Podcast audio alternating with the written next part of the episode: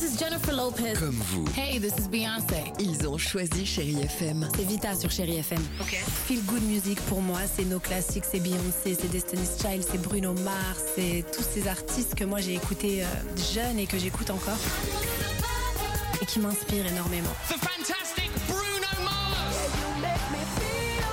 J'adore Chérie FM pour ça. Chérie FM. Chérie FM. Sherry FM. Feel Good Music.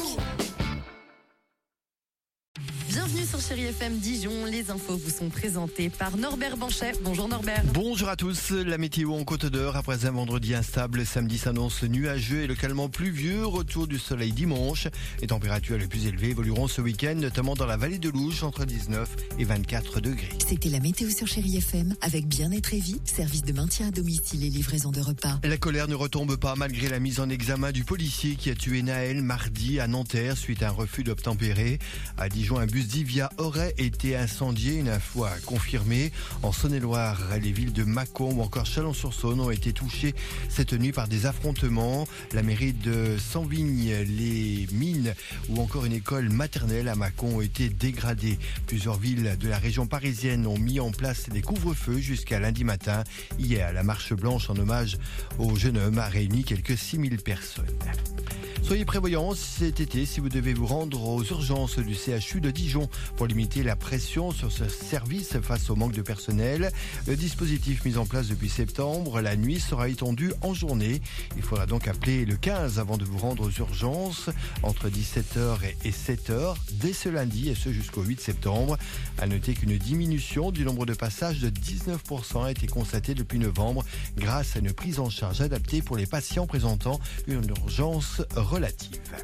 Le Conseil d'État a tranché sur la question du hijab dans le sport. Les sages maintiennent l'interdiction de ce voile islamique dans les compétitions sportives. Le sport, justement, le Tour de France cycliste partira demain de Bilbao. Trois semaines de course avec un passage en Franche-Comté le samedi 21 juillet pour une étape entre Moiran en montagne et Poligny. En parallèle à l'épreuve sportive, le Tour de France est aussi un grand moment festif avec le passage de la caravane avant l'arrivée euh, du peloton. Cette année, au cours de la caravane euh, publicitaire, il y aura un franc-comtois, franc-comtois choisi par l'enseigne Chris, partenaire du maillot blanc, du meilleur euh, jeune. Edgar, natif de Lons-Saunier, nous explique ce qu'il attend de ce job d'été. J'en attends vraiment, que ce soit de rencontrer de nouvelles personnes, vivre le tour de l'intérieur. Ça va être, euh, pour moi, ça va être une expérience unique et c'est la première. Et surtout que je suis en tant qu'étudiant, je suis dans le management du sport. Là, je peux passer en master 2 et euh, le fait de travailler sur le Tour de France, ça a un vrai lien avec ma formation. Dans ma vie, j'ai toujours fait beaucoup de sport et je fais toujours beaucoup de sport. Mais là, sur le Tour de France, c'est une partie c'est un événement. Et là, pour le coup, c'est plus sur le plan social que sportif, oui, effectivement. Et le coup d'envoi de cette 110e édition du Tour de France, c'est demain. L'arrivée à Paris est prévue le 23 juillet.